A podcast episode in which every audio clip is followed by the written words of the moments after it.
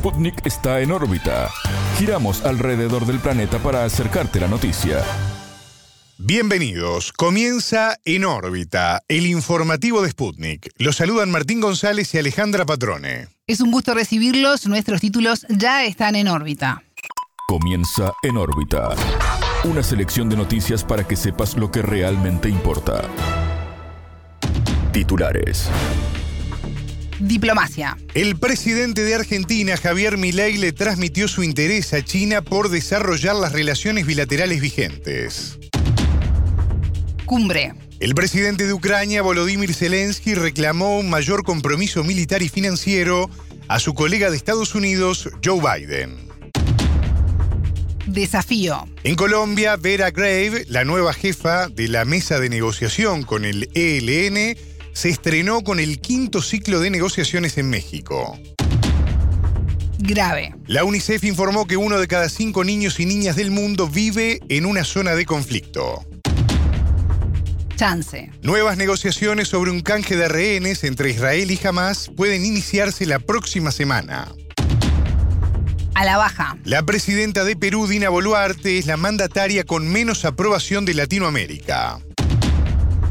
Estos fueron los titulares. Vamos al desarrollo de las noticias. El mundo gira y en órbita te trae las noticias. Noticias. Cambio. El mensaje del presidente argentino Javier Milei a favor de profundizar las relaciones bilaterales con China es una muestra clara de su nivel de improvisación.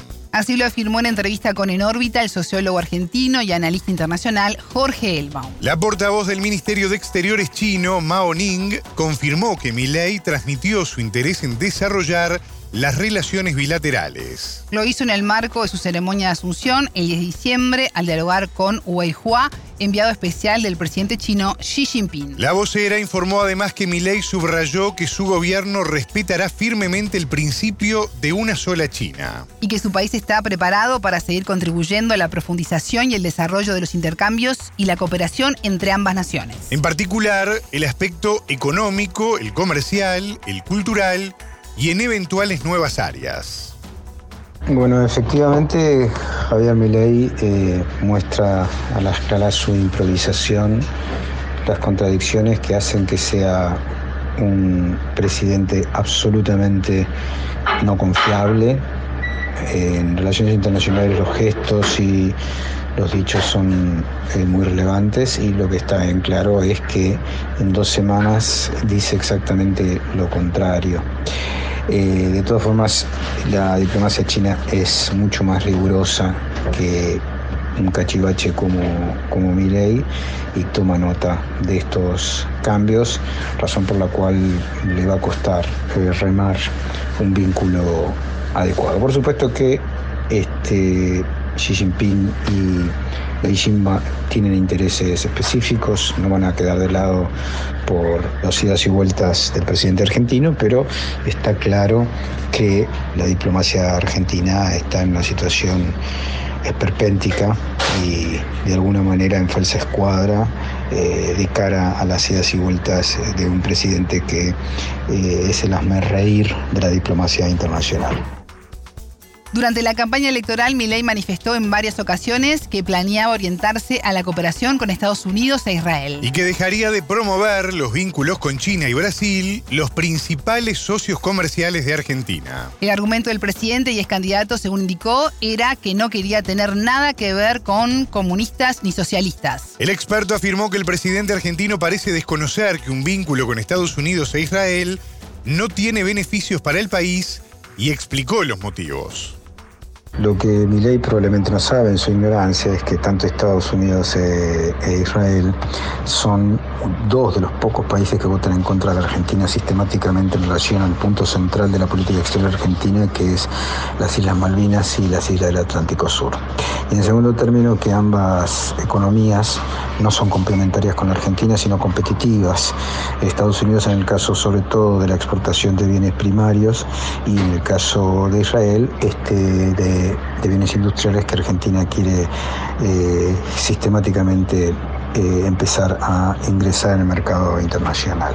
Con lo cual ninguno de los dos nos compran muchas cosas, no son socios comerciales importantes. En el caso de Estados Unidos, además, este, es responsable de gran parte de la fuga de capitales, amparadas por bancos este, con sede metropolitana en los Estados Unidos, razón por la cual ese vínculo que además está en decadencia en relación a los BRICS no exhibe unas características muy relevantes para el futuro político, comercial y diplomático de la Argentina.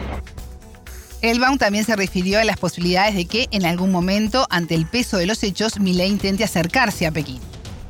Por supuesto que las necesidades argentinas, sobre todo de financiamiento, pueden llevar a que Milei, antes de, digamos, entrar en una crisis terminal producto de la falta de financiamiento y el ajuste fiscal que simultáneamente pretende realizar, vaya con el manotazo de ahogado tratando de generar este, eh, nuevos socios. De todas formas, insisto que la diplomacia china y sobre todo por la, falsedad en relación o la traición en relación a los BRICS, no creo que le brinde mucha asistencia. Bueno, Alejandra, y en este marco, Rusia comunicó su disposición en desarrollar las relaciones con Argentina, concentrándose en los intereses comunes. Sí, el portavoz del Kremlin, que es Dmitry Peskov, subrayó que Moscú apunta a fomentar la integración con muchos países, incluido el sudamericano. En rueda de prensa, el funcionario añadió, sabemos que antes de las elecciones se escuchaban declaraciones controvertidas desde Buenos Aires, pero se están rectificando. Polémica. El presidente de Estados Unidos, Joe Biden, recibió en la Casa Blanca a su par de Ucrania, Volodymyr Zelensky. Algo que se esperaba, Martín, el propósito del representante de Kiev es obtener un compromiso de mayor apoyo militar y financiero por parte de la potencia norteamericana. En un encuentro que llega en un momento de cuestionamientos hacia Zelensky en el marco del conflicto de su país con Rusia iniciado en febrero de 2022. La contraofensiva del ejército, iniciada en junio, no estuvo a la altura de las expectativas reconoció el secretario del Consejo de Seguridad y Defensa Nacional, Alexei Danilov. En tanto, el portavoz del Kremlin, Dmitry Peskov, declaró que Rusia siguió atentamente la reunión en Washington. Sin embargo, aseguró que la situación en el campo de batalla no cambiará. Las decenas de miles de millones de dólares inyectados en Ucrania no le han ayudado a tener éxito. Las decenas de miles de millones de dólares adicionales que Ucrania espera recibir estarán condenadas al mismo fiasco añadió Peskov. Por otra parte, países de la Unión Europea cuestionan el inicio de las negociaciones sobre la adhesión de Kiev al bloque comunitario. No aceptaremos negociaciones sobre la membresía en las condiciones actuales, dijo el canciller Karl Nehammer. A juicio del jefe de gobierno, no se debe dar preferencia a Ucrania ante Bosnia y Herzegovina, que también negocia su adhesión a la Unión. La Cancillería de Eslovaquia comunicó que para llegar a ser miembro del bloque, a Kiev le espera un camino largo y espinoso hacia la toma e implementación de las medidas necesarias. Del 14 al 15 de diciembre, Bruselas acogerá una cumbre donde se abordará el inicio de las consultas sobre la adhesión de Ucrania a la Unión Europea.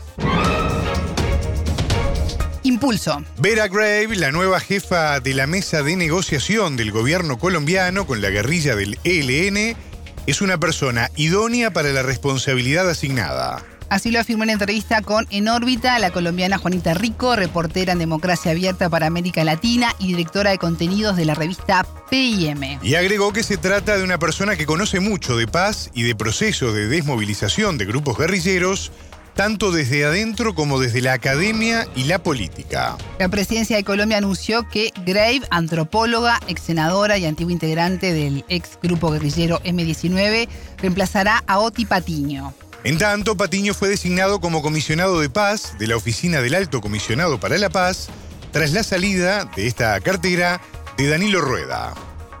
Ella tiene una trayectoria académica muy, muy amplia y también conoce mucho de asuntos relacionados con desmovilización de grupos armados. Eh, también militó pues, en la ya extinta guerrilla del M-19 eh, y dejó las armas junto a esa guerrilla en 1990. Ella además es socia y fundadora del Observatorio para la Paz, que se dedica a la investigación y la pedagogía para la paz, y ahí trabaja desde hace más de 20 años para fomentar la paz desde la pedagogía y la transformación cultural desde algo que, desde el observatorio se llama paz y culturas. Em, digamos, en Colombia A ella pues se la conoce por, bueno, ella es alemana, es parte de la Asamblea Nacional Constituyente previa a la Constitución del 91, eh, fue congresista de la República en 1991. Eh, obtuvo una curul en ese momento en la Cámara por la Alianza Democrática de M19, que fue el movimiento que surgió después de la desmovilización del M19.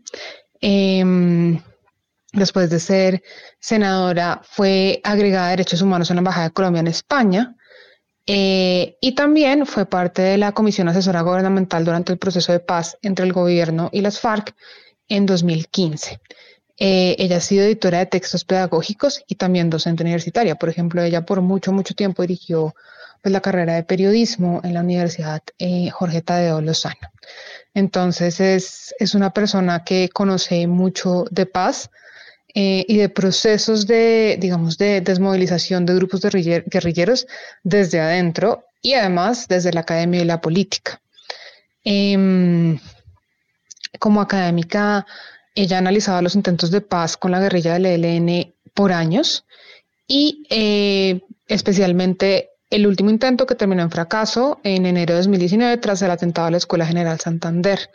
Entonces, lo que en ese momento ella dijo que un proceso serio de paz con el ELN no se puede dar el lujo de permitir ese tipo de situaciones y que el acuerdo, todos los acuerdos se deben blindar y que para, pues, para que eso suceda debe primar la buena voluntad. Entonces, eso tal vez habla de lo que va a llegar a ser ahora en el, en el digamos, en, en el acuerdo. Además, ella durante el informe eh, final de la Comisión para de la Verdad eh, aportó en materia de género, diversidad y violencia sexual. El gobierno colombiano y el ELN reiniciaron la mesa de diálogo de paz el 30 de noviembre en la Ciudad de México. La administración de Gustavo Petro tiene el firme objetivo de terminar el conflicto con una de las últimas guerrillas marxistas de la región. La designación de Grave la convierte en la primera vez que una mujer queda al frente de la negociación directa en un proceso de paz en el país sudamericano. A criterio de Rico, este último punto es muy importante para esta elección, pero agregó que la designación responde a otros aspectos. Primero, eh, aunque el gobierno ha tenido presencia de mujeres, es la primera vez que una mujer encabeza la delegación. Además, pues ella, em, ella no solo fue parte del M19, sino que fue de los fundadores de, la, de esta guerrilla. Em, y como mencionaba antes, ella también ha atravesado todos los campos, digamos, de reflexión que puede haber en una sociedad. Entonces, conocer las guerrillas desde adentro eh, es académica, ha sido política, hace parte ahora de una organización social, entonces ella tiene realmente una perspectiva que le permite encauzar el diálogo, que es lo que necesita el gobierno. Eh, ¿Qué pasa? Estos diálogos se retomaron hace un año, pues por el gobierno de Gustavo Petro, pero en este momento están en su momento más crítico eh, en un ciclo más que pues, va a ser decisivo. A finales del mes pasado, la delegación del gobierno anunció que se van a reunir con los representantes de, pues, de ambos equipos para dedicar su esfuerzo a superar la crisis que atraviesa actualmente pues, el proceso de, de paz con el ELN a raíz del secuestro de, del, pues, del padre de Luis, de Luis Díaz, el futbolista colombiano. Entonces, en ese sentido, eh, Vera llega eh, claramente con un mensaje de, digamos, de compromiso hacia el proceso y de tranquilidad para el ELN. Las funciones de la nueva negociadora comenzarán de inmediato y en México, lugar en el que se está dando el quinto ciclo de negociaciones desde inicio de mes. La periodista entrevistada reflexionó sobre los mayores objetivos y los cometidos fijados por el presidente Petro. Considerando además el clima en el que le toca encarar este cargo a esta nueva funcionaria.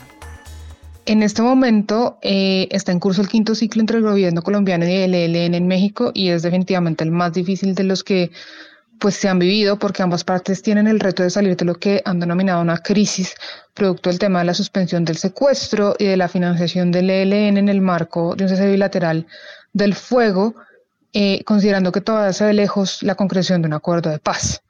Entonces, eh, definitivamente Grave tiene que trabajar en retomar el diálogo, primero, Segundo, en el cese absoluto del secuestro, se estima que en este momento hay 91 personas entre pues, el ELN y las disidencias de las FARC que siguen secuestradas. Entonces, no es solo el cese del secuestro, sino la liberación de todos los secuestrados. Em, porque este es un debate público eh. Digamos, es un debate que llegó al Congreso de la República, donde fueron familiares de personas actualmente secuestradas, pues no hay certeza si por el ELN o por otros grupos, pero lo cierto es que el gobierno ha dicho que este año el ELN ha sido responsable del secuestro de 33 personas y que, pues, como decía antes, muchas siguen en cautiverio, que es una situación inaceptable y que se debe resolver en este proceso de paz.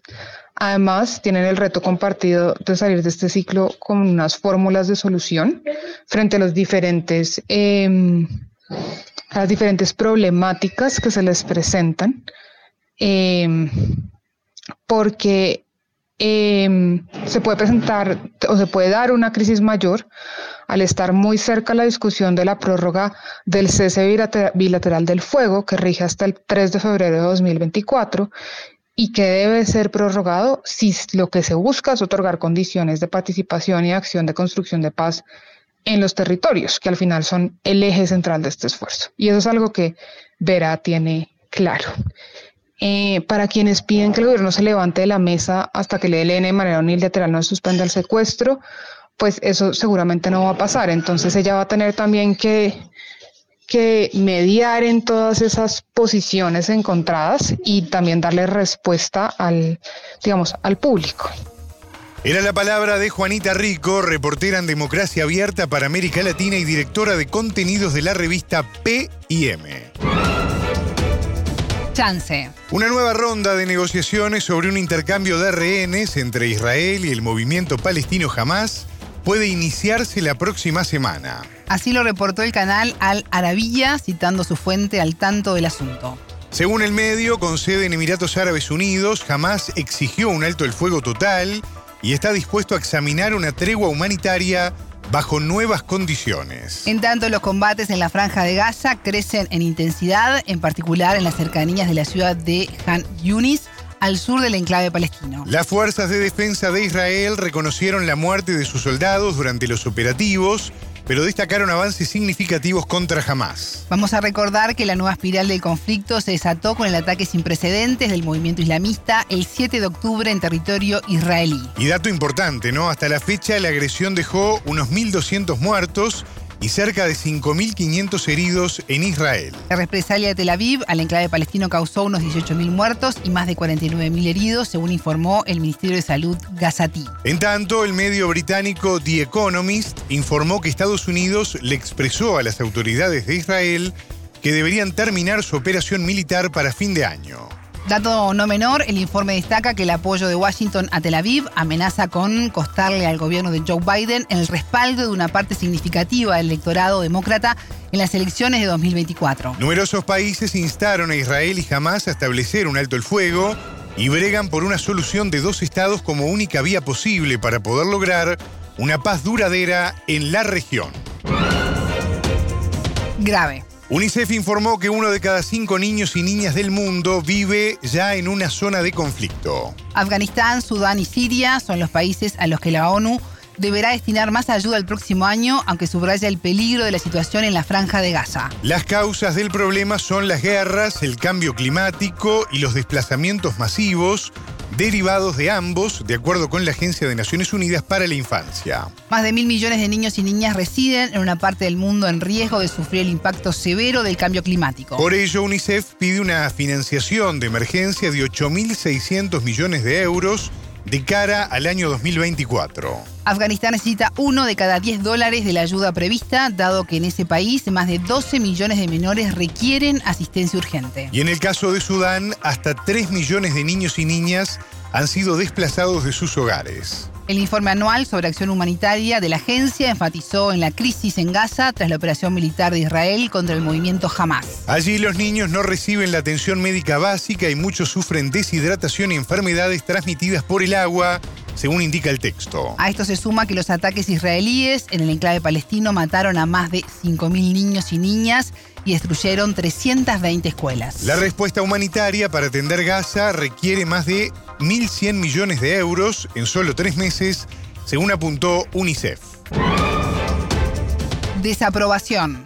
La presidenta de Perú, Dina Boluarte, es la mandataria con menos aprobación de Latinoamérica. Un estudio de la encuestadora Datum arroja que la jefa de Estado alcanzó el 85% de desaprobación por parte de la ciudadanía. Solo el 9% apoya su labor, mientras que un 6% desconoce si desaprueba o aprueba la gestión iniciada en diciembre tras la destitución, recordemos, de Pedro Castillo. Boluarte ya había iniciado su mandato con baja aceptación en el orden del 16%, que se redujo considerablemente durante este año 2023. Bueno, en este marco, en En órbita, conversamos con el politólogo José Alejandro Godoy, quien destacó factores para el gran descontento que existe sobre el gobierno.